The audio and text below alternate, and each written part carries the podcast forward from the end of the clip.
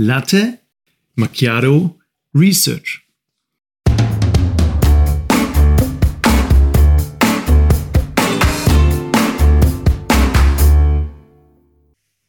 In unserem Podcast bekommt ihr die aktuellsten und vor allem die spannendsten Forschungsprojekte, insbesondere aus den Wirtschaftswissenschaften und der Psychologie. Und das Beste daran, das Ganze in der Zeit, in der ihr frühstücken und einen Latte Macchiato trinken könnt. Let's go.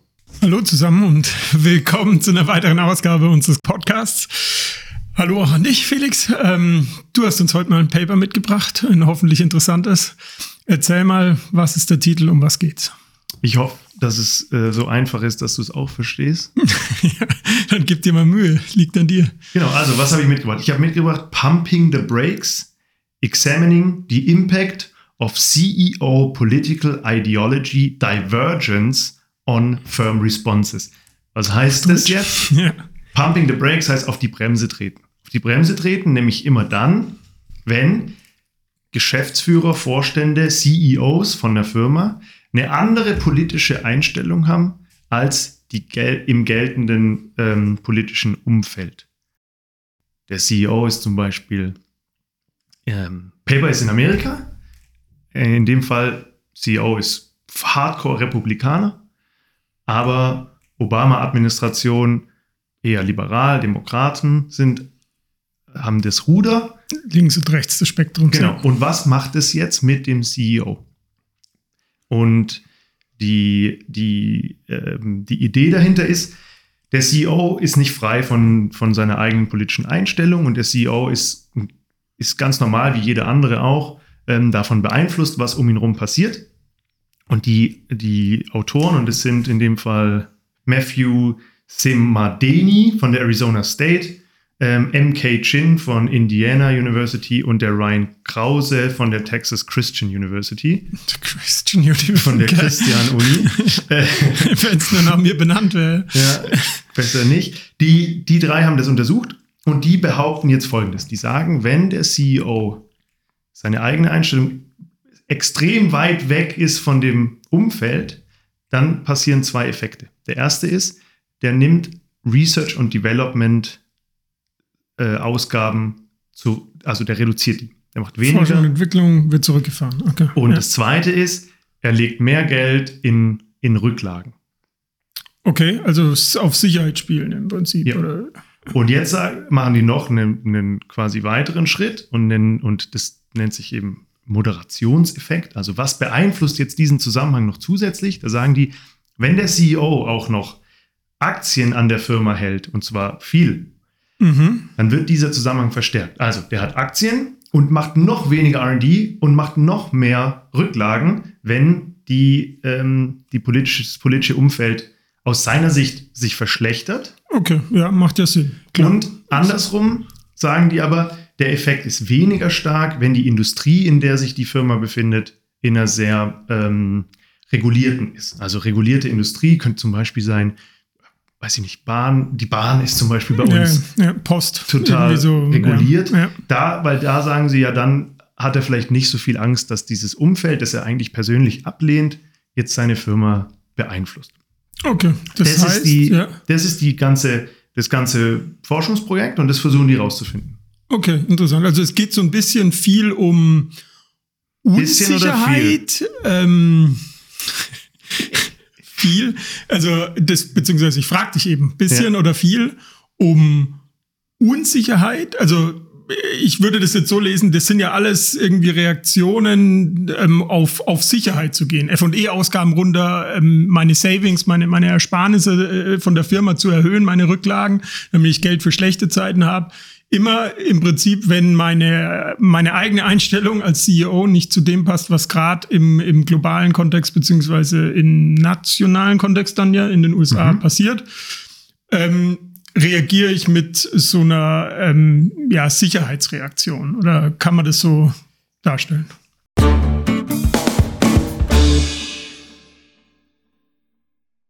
Als nächstes diskutieren wir, welche Theorien und Methoden die Studie verwendet, um ihre Forschungsfrage zu beantworten. Ähm, Genau, die sagen nicht Sicherheit, die, die, reden von was anderem, aber dann springen wir jetzt direkt rein in quasi Theorie, was, auf was ja. basieren die, das Ding, ja. was ist der, was ist die, die, das Rational Behind, also was ist die theoretische Überlegung. Und die theoretische Überlegung hier ist, gibt es ein paar. Die wichtigste ist ähm, Threat Response, also quasi die Reaktion auf eine Bedrohung. Bedrohung okay. Und du hast jetzt gesagt, das ist Angst und im Endeffekt ist es das, ja. nämlich die, die Autoren sagen, der CEO ist und wahrscheinlich, wenn wir jetzt an CEOs denken, denken wir oft irgendwie, das sind, sind Übermenschen und die sind absolut genial und die verstehen alles und haben den ganzen Kontext im Blick. Gut, ganz blöd sind die, glaube ich, auch nicht, aber. Ja, die sind nicht blöd, aber die sind ja. halt, und das ist quasi, was das Paper behauptet, und wir sehen ja dann nachher, was auch wirklich rauskommt, aber die, die sagen, CEOs ähm, sind ganz normale Frauen, Männer, ganz normale Menschen, die von ganz normalen Ängsten ähm, heimgesucht werden, sage ich jetzt mal, wie, wie jeder andere auch. Und das heißt nämlich, wenn die über, über Jahrzehnte sich eine politische Einstellung angeeignet haben oder anerzogen wurde oder wie die sich auch immer entwickelt hat, dann beängstigt die das, wenn ähm, das Umfeld anders ist. Vor allen Dingen, das finde ich ja eigentlich ganz interessant, weil wenn du sagst, ähm, die haben Angst und das ist ja wirklich eigentlich würde ich jetzt sagen, für die Firma unter Umständen, außer die sind jetzt super natürlich irgendwie in Green Energy und dann Demokraten versus Republikaner spielt natürlich eine totale Rolle, mhm. aber für eine, für eine Bank ist es ja jetzt nicht so wild. Das ist ja jetzt kein direkter, aber es ist dann wirklich subjektiv. Der CEO bekommt Angst aufgrund seiner eigenen Einstellung, ja, auf eine Art und Weise. Das genau, ist ja schon faszinierend. Ist, das irgendwie. ist genau der richtige Punkt, weil was die auch behaupten und was die theoretisch auch herleiten und die nennen das Upper, ich kann es ehrlich gesagt nicht richtig aussprechen, Upper Echelons Theory. Okay, ich glaube, so. das musst du mal erklären. Äh, also die Upper Echelons sind wohl höhere Ebenen und die, diese Upper Echelons Theory sagt eigentlich nichts anderes als die Top-Management-Levels in einer Organisation bestimmen ja. maßgeblich, wie die Organisation denkt und handelt. So, und das heißt jetzt. Was ja allein schon eine interessante Aussage genau, aber das, ist. Das heißt, wohl relativ ist Durchgriff gut, des Managements das ist, äh, gut, ist da. Genau, das ist gut Prinzip, belegt. Ja. Da zeigen die auch so ein paar Beispiele, wo das belegt ist. Warte, die sagen zum Beispiel, ähm, bei Corporate Social Responsibility zeigt sich das stark. Ist, wie ist die Einstellung vom CEO? Das schlägt sich durch in die ganze Organisation. Ja. Äh, wie ist Resource Allocation ähm, in der Organisation? Wie ist. Was heißt Resource? Also, wo stecke ich wo? mein Geld und meine Zeit rein? Ja, okay. Und das ist ja auch so die Grundidee von Strategie. Gute Strategie ist das, wo meine Zeit und mein Geld hingeht. Also, wenn zum Beispiel jemand sagt, ich entwickle eine Strategie, ähm, eine nachhaltige Strategie und hat dann in einem Unternehmen von 10.000, 20.000 Mitarbeiter zwei Leute, die sich um Nachhaltigkeit kümmern, dann investiert er das Geld und die Zeit von zwei Leuten in Nachhaltigkeit ist wahrscheinlich dann keine nachhaltige Strategie. Wenn ja. der nämlich 99 Prozent seiner Zeit in, ähm, weiß ich nicht, die Produktion von Kachelöfen äh, steckt. Ja. der, und die Idee steckt eben dahinter, der CEO oder das ganze Top-Management-Team beeinflussen extrem, in welche Richtung eine Organisation handelt und denkt. Mit der Strategie, mit ihren eigenen Überzeugungen und damit, wo eben Geld und Ressourcen reingehen. Und die sagen, das ist ganz gut belegt Genau, zurück ja. zum Paper. Ähm, der, äh, der, also ganz interessanter Exkurs, aber zum Paper, das ist eben, dass die einen individuellen Bias haben, eben aufgrund der politischen Einstellung. Das ist ja. jetzt die ah, Frage genau. Und da wollte ich eigentlich das, drauf raus. Das äh, hatte ich jetzt schon wieder, bin ich jetzt abgebogen. ich wollte eigentlich drauf raus, dass die sagen, die Divergence, wie die das im Titel nennen, zwischen der politischen Einstellung von, von dem CEO und der, und der, der Umgebung. Das ist keine objektive Gefahr. Also die Firma ist nicht in einer objektiven Gefahr durch neue Wettbewerber, ja, genau, technologischen ja. Fortschritt. Eine politische Umgebung ist keine objektiv wahrnehmbare Gefahr, sondern es ist nur im Kopf des CEOs, weil er denkt so, eine andere Meinung ich, bin doch, ich will doch nicht, dass da ein, ein komplett konservative ähm, Steuern hoch, whatever Politik gemacht wird, wenn ich doch eigentlich die letzten 20 Jahre sehr liberal erzogen hm. mich entwickelt habe. So. Also ist keine echte Gefahr, ist nur in seinem Kopf. So, und jetzt ähm, sagen die, okay, wenn das so ist, dann muss es so sein, dass der CEO Angst bekommt. Und wenn er Angst bekommt, macht der RD weniger, macht mehr in Rücklagen und das wird noch schlimmer, wenn er, ähm, wenn er eben Aktien hat. Mhm. Klar, das macht ja Sinn. Ist ja auch irgendwie intuitiv in einer gewissen Art und Weise. Ja. Und Ähm, warum ja, ist wie haben sie es untersucht? Oder Ja, vielleicht. ähm, genau, untersucht haben die das. Erstmal haben die eben S&P 500 Companies genommen, also amerikanische Firmen. Und ähm, haben dann, und dann musst du jetzt ein paar Sachen rausfinden. Du musst sagen, was ist die politische Einstellung vom CEO überhaupt? Wie messe ich die? Frage ich den, kann ich den natürlich anrufen, dann Genau. sagt er mir vielleicht die Wahrheit oder auch nicht. Ähm, was ist, und ähm, in Amerika, Setup ist in Amerika, Vorteil dort, es gibt eigentlich nur zwei politische Parteien. Es Republikaner und Demokraten. Klar, ja. Ist Und- einfacher als in, den, in Deutschland, wo es sehr viele Facetten von politischen Genau, Parteien das hast du gibt. da halt gar nicht. Da hast du zwei Richtungen und die messen das jetzt wie folgt. Hat der CEO in den zehn Jahren, bevor er CEO wurde und auch seit er CEO ist, Ja.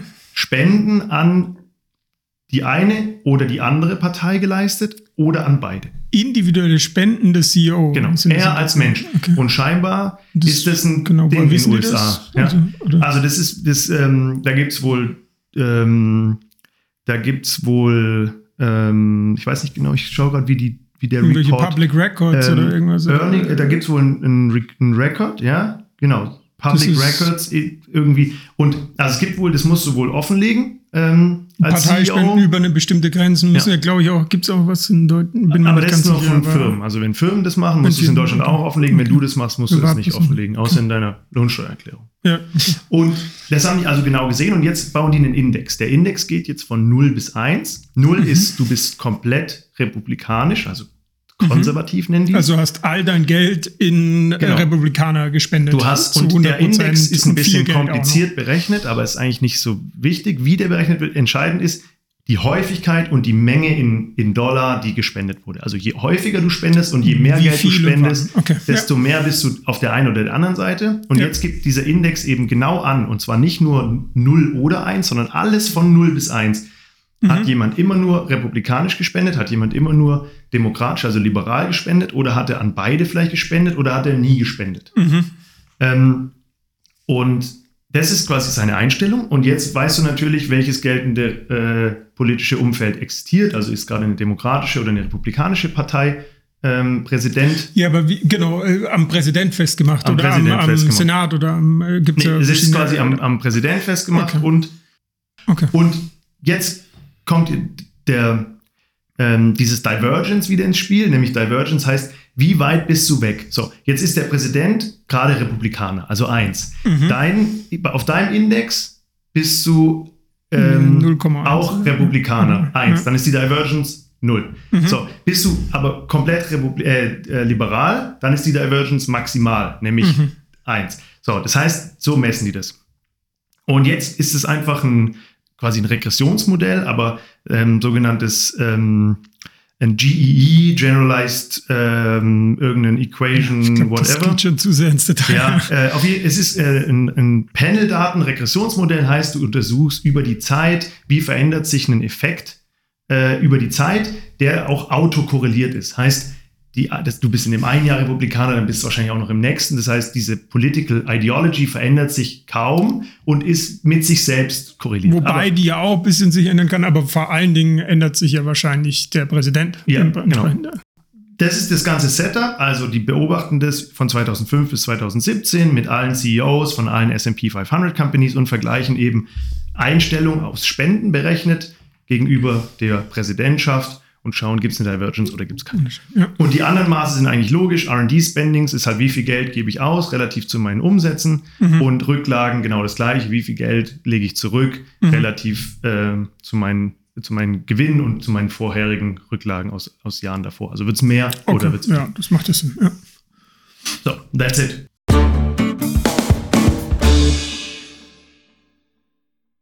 Im letzten Teil fragen wir uns, who cares? Was kam eigentlich raus und wen interessiert's?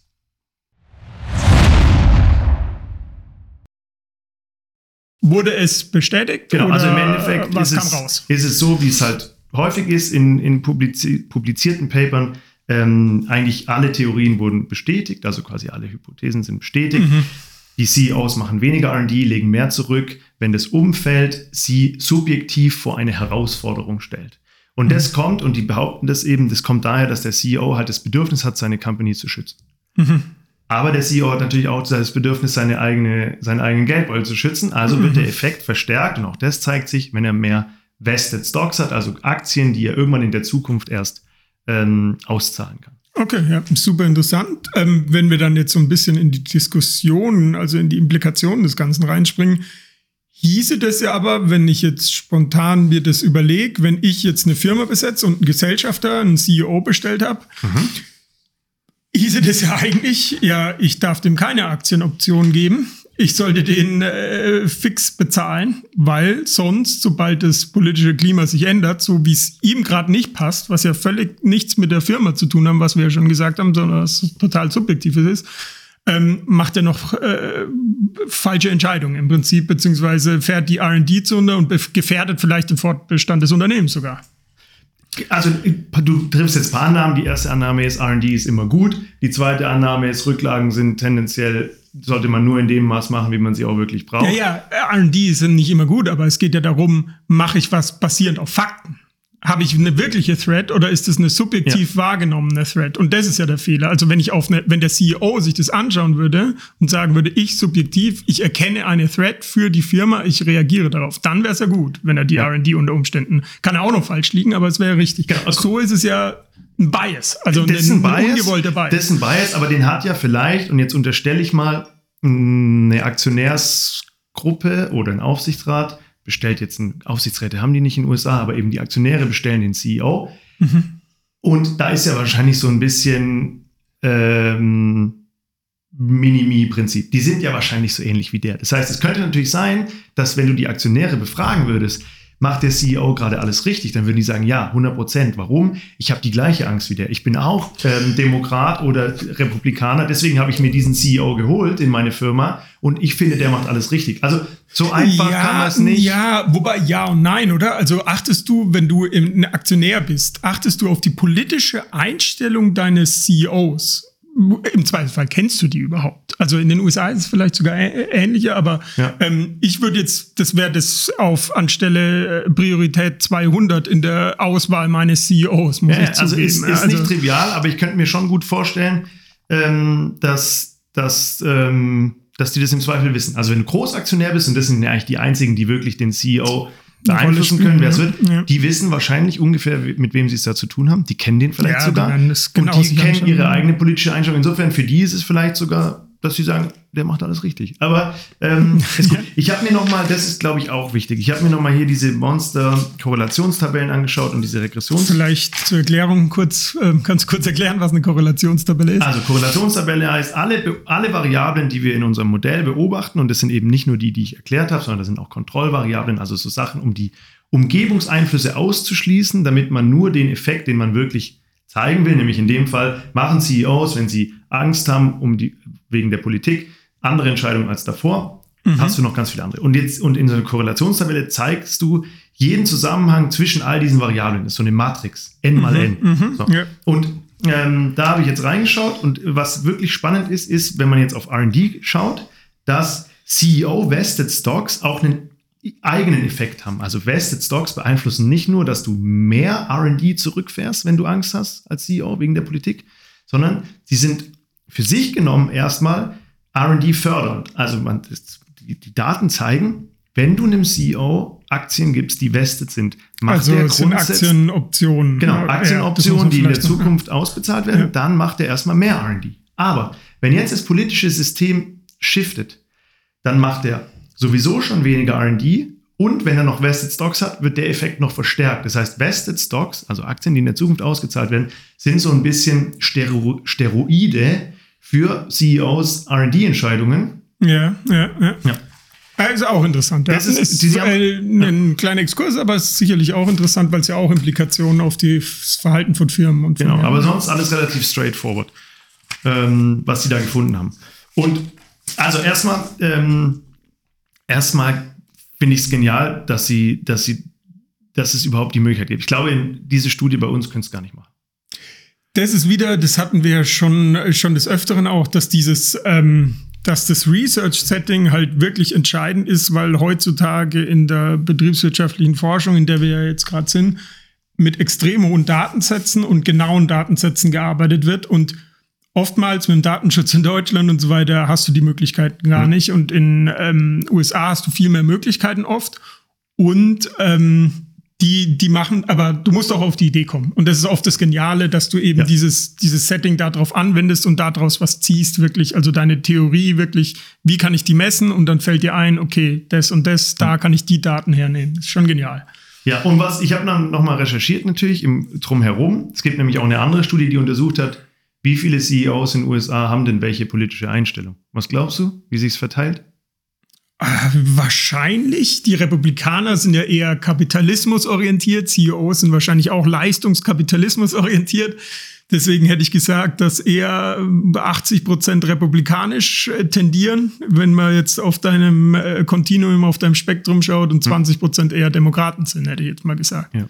Ganz so schlimm ist es nicht. Ich glaube, dann hätte die Studie vielleicht auch nicht funktioniert, wenn du so eine schiefe Verteilung gehabt hättest. Das ist immer keine Normalverteilung. Aber die, die, das, was die eben Harvard Law School Studie aus 2019 sagt, 58 Prozent aller S&P 500 CEOs sind Republikaner, mhm, ja. 18 sind Demokraten Ach, okay, okay. Und 24 sind neutral. Unbestimmt, okay. Aber ja, aber das ist ja dann auch ein ja. heftiger Bias, auf jeden Fall Richtung Republikaner. Ja. Das ist schon erstaunlich. Und ich glaube, das erklärt auch, warum in den USA trotz offensichtlicher Schwächen beim Präsidentschaftskandidat auf der Republikanerseite trotzdem so viele dazu tendieren, weil die Firmen, der ganze Kapitalismus, die ganzen, alle, vielleicht wahrscheinlich dann auch Investoren, CEOs und so weiter, tendenziell diesem republikanischen ähm, die Umfeld Idee und diesem Kapitalismus-Idee ja. zugewandt und das fördern und für richtig halten. Ja. Wobei, was mich wundert, ist jetzt, Trump war ja total protektionistisch auch, irgendwie Zölle auf alles Mögliche mit China, Streit anfangen.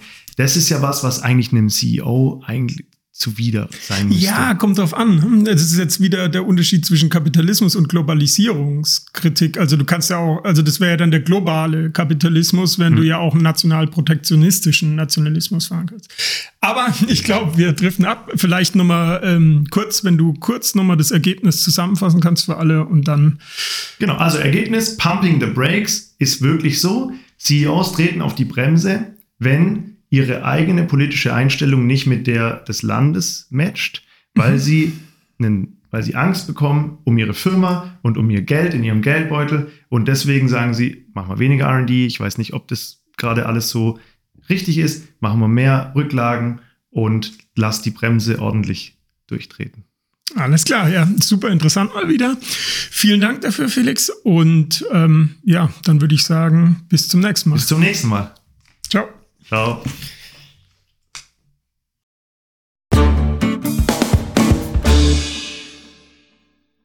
So, das war's jetzt mit Latte Macchiato Research. Wir hoffen, euch hat's gefallen und ihr habt ein neues, interessantes Gesprächsthema für das nächste Date mit euren Freunden oder im Beruf. Übrigens, unsere Intro-Musik ist von musicfox.com.